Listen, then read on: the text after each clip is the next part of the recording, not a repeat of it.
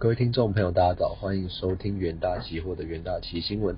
在这个全球重要财经焦点哦，首先带你看到在第一个国际新闻的部分，根据路透社在这个周一的报道，为抑制原油期货价格的上扬，日本政府正考虑释出国家储备的石油。那日本政府和这个美国等国家进行协商哦，期盼能压住这个市场价格。那多名熟知关联日本政府事务的这个相关人士表示，那其中一人也表示说，这个释出多的这个与储备石油，那日本政府在这个看法。上认为是依法有据。那美国日前哦敦促这个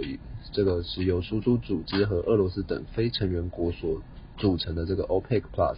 应实施更进一步的这个原油增产。但是十一月四日哦召开 O OPEC Plus 的部长级会议，决定延后原油增产的日期。为此哦美国白宫也要求日本、中国、印度与韩国，希望这些国家能释出储备原石油。那日本首相岸田文雄十一月二十日在这个日本爱媛县松山市进行访问时哦，表示日本在这个美国与这个相关国家进行协商的前提之下，正在这个检讨法律上能采取什么样的作为。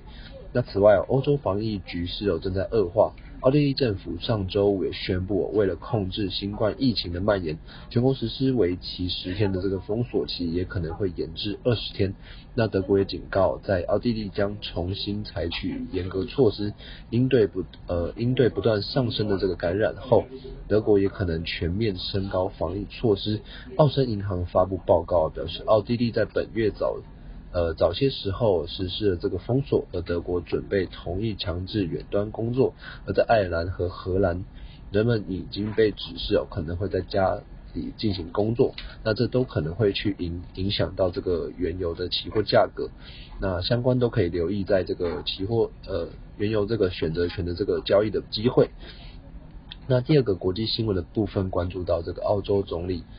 呃莫里森哦。宣布，这个自二零二一年十二月起，澳洲将重新接受海外留学生、打工度假者或技或持技术工作签证、难民签证等这个外国籍人士入境。该国那澳洲自二零二零年三月以来，由于 COVID-19 全球大流行，原则上是禁止外国籍这个旅客入境。考量到疫情呃疫苗接种普及，因而决定放宽管制。另外，自二零二一年十二月一日起哦，澳洲有一部分的这个州也同意日本籍和韩国籍的旅客入境之后不用隔离。不过有几个必要条件之一哦，是必须持有这个签证，而且已完成这个 COVID-19 的疫苗接种。那持持出发前三天的这 PCR 的阴性证明。那如果是日本籍旅客，必须是自日本启程等。那澳洲当局表示哦，关于日本籍这个韩国籍旅客，就算是一般的观光客，只要符合上述的条件就可以入境。澳洲自二十一日起哦，这个已接受符合同样条件的新加坡籍旅客入境。关于国际学生、打工度假者。在入境澳洲后，是否是需要进行隔离哦？这依各州的规定有所不同。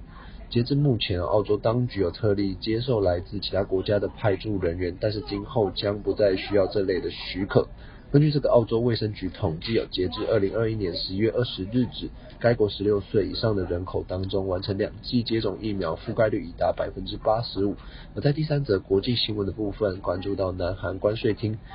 呃，公布的最新统计数据显示，该国二零二一年十一月前二十天的出口额是年增百分之二十七点六，至三百九十九亿美元。那开工日数是十六点五天，是较去年同期增加零点五天哦。日均出口额年增百分之二十三点七，集中来自国外的晶片、船舶以及石油制品等需求稳固。在不考量开工日数的差异条件之下。南韩十一月前二十天的出口额，半导体是年增百分之三十二点五，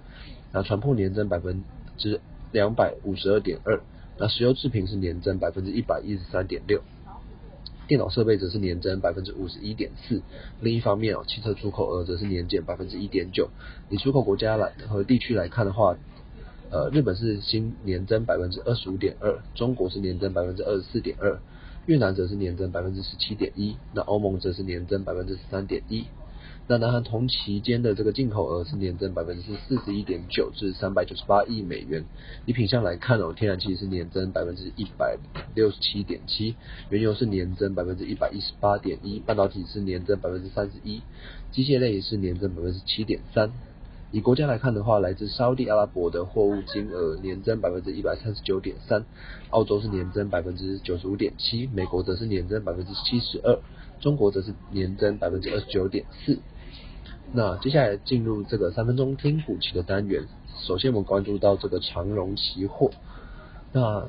上海航交所表示，哦，最新货柜运价指数涨幅是上涨百分之零点零三，持续位居这个高档区间哦。国内研究机构表示，哦，长荣 Q 三税后盈余目前占据台股前四强，预估长荣 Q 四获利将处于高水准的区间。传统淡季期间呢，运价处于这个历史高档整理，显示需求强劲，加上这个长荣新船效应下，二点四万 TEU 大船陆续这个添增营运动能，加上企业这个纾困的这个政策，使得这个资金充裕，经济复苏刺激呃刺激下填补的库存。那长隆期价周一是中场是上涨百分之二点五五，呈现这个横盘区间整理。那第二个关注标的，关注到华邦电，呃，国内这个研究机构表示哦，三星电子哦，呃，建移转 DDR 三的产能至 DDR 四，那 DDR 三的供应减少至价格下档有成，而有利这个华邦电，而华邦电的这个 North Flash 的专门生产这个纳米之城的近期面临缺货的这个涨价潮。加上高雄十二寸新厂将于明年 Q 三贡献营收，因此推估这个华邦电 Q 四的营运哦将维持高水准的区间。立基型的低润哦供不应求，华邦电起价周一是中场上涨百分之八点八六，长虹 K 棒是突破连日盘整格局，稳居长短均线之上。